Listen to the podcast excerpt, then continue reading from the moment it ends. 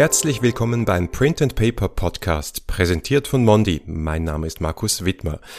Wie in jeder Folge habe ich mir eine Expertin oder einen Experten aus der Welt von Papier, Druck und Kommunikation eingeladen, um eine Frage zu klären. Meine Frage heute lautet, wie gestaltet man ein Buch? Und dazu spreche ich heute mit der Gestalterin Brini Fetz. Herzlich willkommen, Brini. Hallo und danke für die Einladung. Bevor wir mit meinen Fragen loslegen zum Thema, vielleicht stellst du dich kurz mal vor. Mein Name ist Brini Fetz. Ich bin selbstständige Gestalterin mit Schwerpunkt Branding und Konzeption und bewege mich da eben medienübergreifend zwischen gedrucktem, digitalem Raum und Objekt. Studiert habe ich eigentlich Kommunikationsdesign und habe dann eben danach noch äh, Innenarchitektur und Möbeldesign drangehängt und deswegen kommt es auch zu diesem Spannungsfeld oder diesem interdisziplinären. Ich arbeite eben selbstständig, aber auch gemeinsam mit einer Gestalterin, Fotografin zusammen. Wir haben da so eine Liaison, wir verstehen uns als Kollektiv für ganzheitliche Gestaltung und Fotografie. Ja, beim Interdisziplinären möchte ich gleich nochmal einhaken. Du bist da zwischen Gestaltung von Grafik, aber auch Möbeldesign unterwegs, also sehr, Design sehr vielseitig gedacht. Inwiefern glaubst du, beeinflusst das eine das andere auch? Also prinzipiell liegt für mich ja beiden Disziplinen eigentlich dieselbe Herangehensweise zugrunde. Oder jetzt anders gesagt, wenn ich jetzt ein Möbel oder ein Objekt gestalte, dann ist es, dann denke ich ein Stück weit natürlich immer wie eine Grafikdesignerin. Es geht ja beim einen wie beim anderen immer um ein Erlebnis für den Nutzer, das ich erzeuge. Oder ich vermittle eine Botschaft, einen bestimmten Inhalt oder ich, ich führe den Blick oder äh, rufe ein bestimmtes Gefühl hervor. Und das mache ich im Grafikdesign eigentlich genauso wie in der dreidimensionalen Gestaltung und zwar mit dem gezielten Einsatz dann eben von Form, Farbe, Material, Proportion. Und ich glaube, dieses freie Denken und die, dieser ganzheitlichen Gestaltung, dass man eben nicht immer direkt in einem bestimmten Medium denken kann, sondern das wirklich Hand in Hand geht. Und ich glaube, das ist eine unglaubliche Bereicherung. Heute soll es jetzt vor allem ums Buchdesign gehen. Das ist ja auch ein dreidimensionales Objekt. Was ist denn für dich das Besondere an der gestalterischen Herausforderung Buch? Das Spannende tatsächlich ist natürlich, dass es auch ein Objekt ist. Das heißt, wenn ich ein Buch gestalte, dann ist es immer auch Objektdesign. Und es liegt genau an dieser Grenze zwischen zwei- und dreidimensionaler Gestaltung.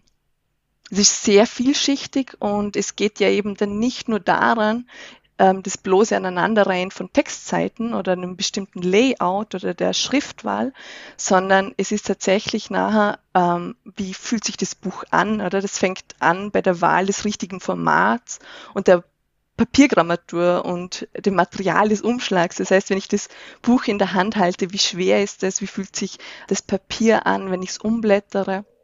Einfach multisensorisch eigentlich, oder? Ähm, ich rieche es vielleicht sogar und schon alleine diese Entscheidungen, die in den ersten Millisekunden, wenn ich das Buch in der Hand habe, dann getroffen werden, will ich das Buch überhaupt lesen, will ich es aufschlagen? Ich glaube, das ist eigentlich die größte Challenge. Ja, gehen wir da vielleicht noch ein paar Schritte zurück. Wo, wo fängt es denn an? Du hast jetzt eine ganze Reihe von Entscheidungen genannt. Gibt es da einen Startpunkt, der meistens gleich ist. Also zum Beispiel, man fängt immer beim Inhalt an und arbeitet sich von dort an weiter oder gibt es da ganz unterschiedliche Herangehensweisen je nach Projekt? Ja, also der Inhalt ist natürlich wichtig. Das ist meistens der Grund, überhaupt ein Buch zu machen. Und ich würde jetzt mal sagen, das steht natürlich immer an allererster Stelle. Dann kommt es natürlich schon ein bisschen darauf an, wie früh man in das Projekt involviert wird. Ist der Inhalt tatsächlich schon größtenteils fertig oder ist man tatsächlich im Team relativ weit vorne schon dabei? Das heißt, dass man vielleicht auf den Inhalt sogar auch noch Einfluss nehmen kann.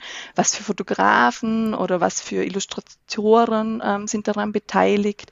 Und ich persönlich muss ganz ehrlich sagen, ich gehe am liebsten so hin, dass ich mir erst generell eine konzeptionelle Idee überlege.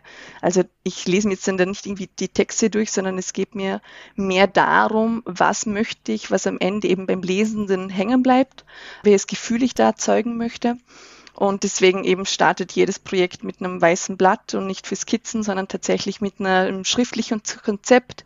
Ich schreibe mir dann eben zusammen, welche Wirkung ich erzeugen möchte. Das hat ganz viel natürlich auch mit dem Auftraggeber oder Auftraggeberin zu tun, was dann eigentlich ja der Grund für dieses Buch ist, ja könnte man vielleicht sogar sagen, es ist sogar ein Stück weit Branding, oder?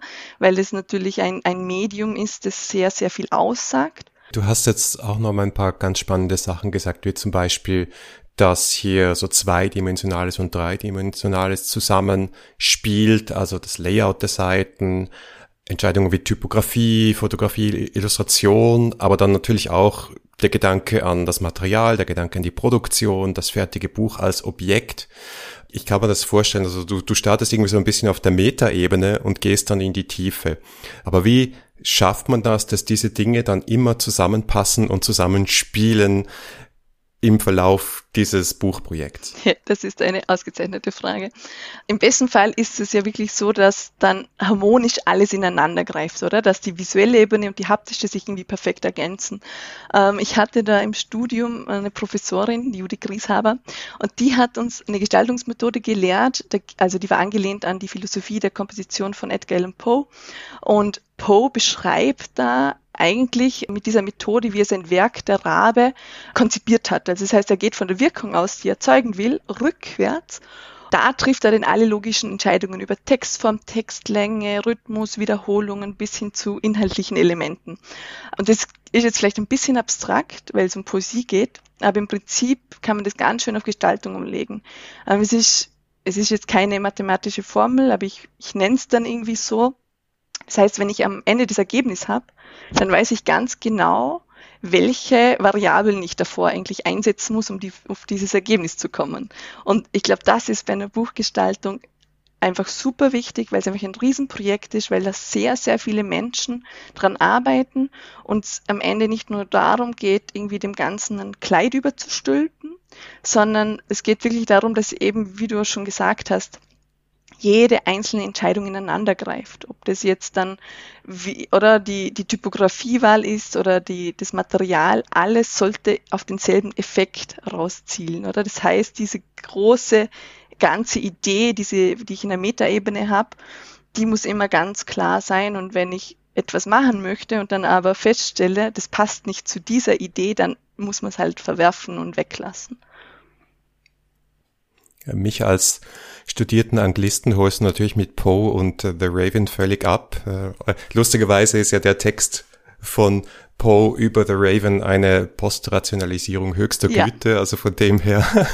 Aber auch lustig, dass man trotzdem sehr, sehr viel davon lernen kann, absolut.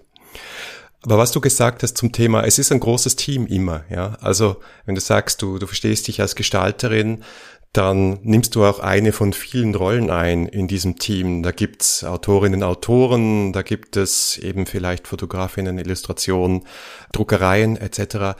Wie siehst du da deine Rolle? Ist das so eine Regierolle oder koordinierst du hier Teamwork oder ist das etwas, wo du deine kreative Vision irgendwie auch vorgeben möchtest? Da gibt's ja viele Ansätze. Meine Rolle ist, glaube ich, generell eher recht defensiv, weil man ja als Gestalterin, wenn man eben nicht schon äh, bei der ersten Idee mit ins Boot geholt wird, also wenn das jetzt nicht irgendwie heißt, so hey, mach mal ein Buch, wir haben zwar den Inhalt noch nicht, aber irgendwie du wärst die richtige Gestalterin dafür, das ist ja ganz selten der Fall, sondern es ist eher so, es, es steht schon eine Idee, es gibt dieses Team schon, es gibt den Inhalt und den Anlass und dann wird man dazugeholt, möglichst früh im besten Fall natürlich. Und ich glaube, dann muss man einfach erstmal, oder ich bin, dann so, dass ich erstmal beobachte und versuche zu verstehen. Und wenn ich dann verstanden habe, eben worum es geht, dann fließen die Ideen eben für dieses visuelle Konzept. Und dadurch, dass das dann ähm, recht organisch passiert, ähm, glaube ich, ist es natürlich schon ähm, ein Stück weit Koordination und Art Direction sowieso, oder? Je nachdem, oder? Ob ob es dann auch dazu gehört, dass eben die Fotografie, ähm, die Illustration ähm, auch damit reinfließt. Oder sogar die Dramaturgie, was ich vorhin auch schon angesprochen habe. Ich habe jetzt eben bei meiner letzten Buchprojekte, ähm, da hat sich eben durch eine super enge und ganz gute frühe Zusammenarbeit mit dem Redaktionsteam, da haben sich dann ganz neue Möglichkeiten einfach entwickelt, weil der Inhalt zum Gestaltungsbeginn eben noch nicht in Stein gemeißelt war. Und so sind irgendwie der Inhalt und die Gestaltung so miteinander gewachsen, dass es eigentlich die schönste Art der Zusammenarbeit ist, weil es dann einfach wirklich ganz rund ist und das Team Work an sich sehr äh, gleichberechtigt und, und ja ohne große Hierarchien stattfindet. Das ist ja generell ein Wunsch von Designerinnen und Designern, früh in den Prozess eingebunden zu sein. Oft bleibt es aber ein Wunsch, wie, wie typisch oder untypisch ist es, da eingebunden zu werden und was, was, was kannst du da vielleicht auch tun, damit das sich verändert? Mm, also es ist, ich sage jetzt mal, eher schon typisch jetzt bei einem Buchprojekt. Es kommt mit natürlich, wir müssen jetzt definieren vielleicht, ähm, was für ein Buchprojekt handelt es sich. Aber ich sage jetzt, wenn es um Kunst, Architektur, um tatsächlich hochwertig gestaltete Bücher geht, dann wird man als Gestalter natürlich wesentlich früher eingebunden, wie wenn das jetzt ähm, irgendwie Belletristik ist, wenn es einfach tatsächlich am Schluss nur darum geht, irgendwie ein Seitenlayout zu definieren. Von dem, was ich jetzt spreche, ist es schon natürlich wesentlich eigentlich, dass man früh genug dazu kommt. Und ich glaube, das Einzige, was man machen kann, ist da einfach auch nur aufklären oder jedes Mal, wenn man ein Projekt reinkommt, wo man merkt, okay, ups, das war jetzt vielleicht ein bisschen zu spät, das wäre schön gewesen, da früher involviert zu sein, dass man dann einfach sagt, hey, beim nächsten Mal, irgendwie wäre es schön, wenn man da einfach früher schon auf das Gestaltungsteam zukommt. Vielleicht, um da noch nachzufragen, wie ist denn die Zusammenarbeit mit der Produktionsseite? Hast du da, arbeitest du da sehr oft mit Print Producern zusammen oder sie eher direkt mit der Druckerei? Und wie siehst du generell das Wissen und die Kompetenz und auch wieder so ein bisschen deine Rolle bei dem Thema Produktion? Also ich finde eigentlich diese Zusammenarbeit äh, mit den Druckereien und den, auch den Papierstellern finde ich eigentlich super wichtig und wesentlich. Es ist nicht so, dass ich direkt mit äh, Producern zusammenarbeite, ähm, sondern wirklich direkt eigentlich mit den Druckereien. Also ich weiß dann ungefähr, welche Druckerei für was geeignet ist oder was sie gern machen. Ich lasse mich dann auch tatsächlich immer irgendwie von den Papiervertretern besuchen und mir einfach erklären, was es für neue Kollektionen gibt, dass ich einfach auch weiß, wo sind wir, welchem Stand sind wir jetzt gerade in Papieren. Da ist es ja auch so, wenn man schon so ein bisschen eine Idee hat und das dann kommuniziert, dann kommen die ja auch gleich schon mit den, mit den richtigen Paketen und äh, den richtigen Vorschlägen eigentlich, die schon passend sein könnten, weil ich natürlich natürlich als Gestalterin auch diese ganzen pragmatischen oder ja, pragmatischen Entscheidungen, diese technischen Anforderungen nicht von jedem Papier kennen kann. Das heißt, ich weiß nicht von jedem Papier exakt, wie das im Druck bei diesem einen Drucker dann rauskommt. Das heißt, diese Zusammenarbeit ist natürlich super, super wichtig. Und ich glaube auch, dass es relativ früh im Prozess passieren muss, weil also ein Buch fertig zu gestalten und dann ganz am Ende zu entscheiden, welches Papier es wird oder auch welcher Druck, ich glaube, das ist eigentlich unmöglich, weil ich ja schon ähm, mit der, wenn wir wieder zurückgehen, eigentlich bei der Papiergrammatur, mit der entscheidet sich eigentlich auch schon, wie dick das Papier wird. Und je nachdem, wie dick das Papier ist, dann muss ich, brauche ich ein anderes Format. Also wenn ich jetzt von Proportionen spreche, wie, wie das Buch am Ende, wie es ausschaut, was für Dimensionen es hat, da fange ich eigentlich bei der Papiergrammatur an, oder? Und natürlich hat es dann natürlich auch damit zu tun, ähm, schlagen die Bilder durch, dürfen sie das, sollten sie es eher nicht, dann muss ich ein dickeres nehmen oder mache ich absichtlich Entscheidungen, sehr filigranes, dünnes, feines Papier zu nehmen, weil dann einfach das Umschlagverhalten anders ist. Also solche Entscheidungen. Das heißt, die Materialentscheidungen fallen bei dir auch relativ früh im Prozess der Buchgestaltung. Welche Rolle spielt dann generell das Papier, einiges hast du schon erwähnt, für ein Buchprojekt? Weil so haben wir uns ja auch kennengelernt, weil wir ein gemeinsames Projekt mit äh, Per Grafiker gemacht haben, die Johanniterkirche. Vielleicht magst du an dem Beispiel gleich ein bisschen erzählen, wie das so laufen kann. Also da war es wirklich so, dass schon ziemlich schnell klar war, dass wir ein, ein sehr großes, dick, selbstbewusstes Buch haben wollen. Es war, es sollte ein Statement sein, einfach die, diese mh, hm, richtige Aussage haben. dass da bin ich dann relativ schnell natürlich auf eine sehr hohe Grammatur gekommen, eben nicht nur deswegen, weil wir ein ein recht dickes Buch haben wollten, sondern auch deswegen, weil wir mit sehr vielen Fotografien gearbeitet haben, die auch sehr dunkel sind. Ähm, das sind dann tatsächlich eben von diesen Installationen Fotografien, die teilweise sehr dunkle Bereiche haben, teilweise sehr viel Schwarz, dann aber auch sehr viel Weißraum, dann wieder sehr viel Textseiten. Das heißt, wenn ich jetzt natürlich ähm, eine Seite habe, die auf der einen Seite dieses randabfallende schwarze Billen hat, dann brauche ich natürlich ein dickes Papier, damit mir ähm, das beim Text nicht durchschlägt. Das war natürlich diese eine sehr, sehr pragmatische Entscheidung. Wir haben dann aber eben auch ganz viel auf die Haptik einfach geschaut und natürlich ähm, per, per Grafiker, die wir haben das Rough dann verwendet, das Classic Rough, das auch vom Weißton her super für den Bilddruck ist, dass die Farben nicht so verfälscht. Also es schluckt auch nicht so viele Details, das ist ja auch etwas, oder? Man will zwar ein raues, haptisches Naturpapier haben, aber nicht alle sind dann wirklich dafür geeignet, äh, Bilder drauf zu drucken. Und wir haben dann auch noch als, soll ich sagen, so als Unterbrechungen haben wir ähm, Transparentpapier verwendet, das wir quasi einzeln eingearbeitet haben, das einfach auch dann nochmals als Kontrast zu diesem sehr starken 150 Gramm Papier, das wir verwendet hatten, einfach so eine leichte ja, Schicht reinbringt. Es ist einfach, dieses Umblätterverhalten wird ganz anders. Man, man hält plötzlich inne, man schaut sich das genauer an, man kann da mit verschiedenen Ebenen arbeiten, dass sich eben Text oder Bilder ergänzen. Und dieses wir hatten so dieses große Thema eigentlich, dieses Entdecken, das ist Spannende und dass man was freilegt und Schichten ablöst. Die Anita Kirche hat ja diesen archäologischen Background, dass eben dieser freigelegte Boden, der in den 80er Jahren bei den Ausgrabungen offen gelassen wurde.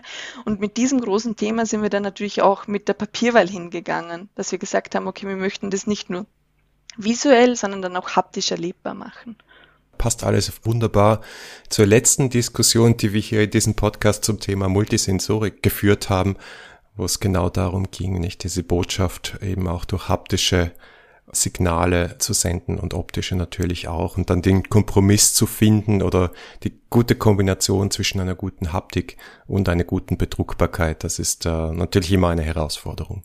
Genau. Interdisziplinär arbeiten heißt natürlich auch in diesem Zusammenhang digital und analog zu arbeiten, also in digitalen Systemen am Schluss für ein analoges Produkt. Aber ich schätze mal, so wie alle Gestalterinnen heutzutage machst du auch viel rein digitale Arbeit. Wo siehst du in dem Zusammenhang das Medium Buch in unserer immer digital werdenderen Welt? Welchen Platz nimmt das ein? Was glaubst du, ist auch der Ort der Zukunft für das Buch als Medium? Also ich persönlich sehe das Buch als Objekt, als gut gestaltetes Objekt. Ich sage, bei einem Buch, Fachliteratur oder Belletristik, das kann man mittlerweile ziemlich gut als E-Book umsetzen. Da ist es wahrscheinlich nicht mal so wichtig, dass man da diese haptische Erfahrung hat, wobei ich jetzt selber auch tatsächlich gar nicht die E-Book-Readerin bin. Aber dennoch, ich verstehe natürlich, dass das dass generell Buchgestaltung weniger wird, aber gleichzeitig in einer hohen Qualität und mit einem gewissen ähm, Anspruch an das Objekt mehr wird. Ich würde jetzt heute wahrscheinlich sagen, dass ich, wenn ich ein Buch gestalte, auch schauen möchte, dass ich die digitale Ebene mit reinbringen kann. Wir haben jetzt zum Beispiel dann auch das bei dem Johanniter-Buch tatsächlich auch überlegt gehabt, ob wir da noch Inhalte digital reinspielen können geht ja heute mittlerweile mit Apps super gut oder ich kann eben ähm, Inhalte noch digital ergänzen, wenn ich Bewegtbild habe oder Audio.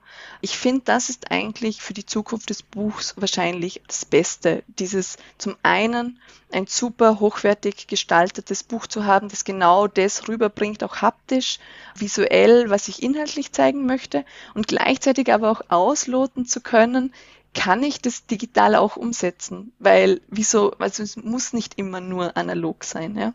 Sozusagen die Stärken von beiden Medien im jeweiligen Medium ausspielen. Exakt, genau. Vielen Dank für das Gespräch, Brini Fetz. Ich habe wieder viel gelernt. Danke fürs Vorbeikommen. Vielen Dank, es hat mich sehr gefreut.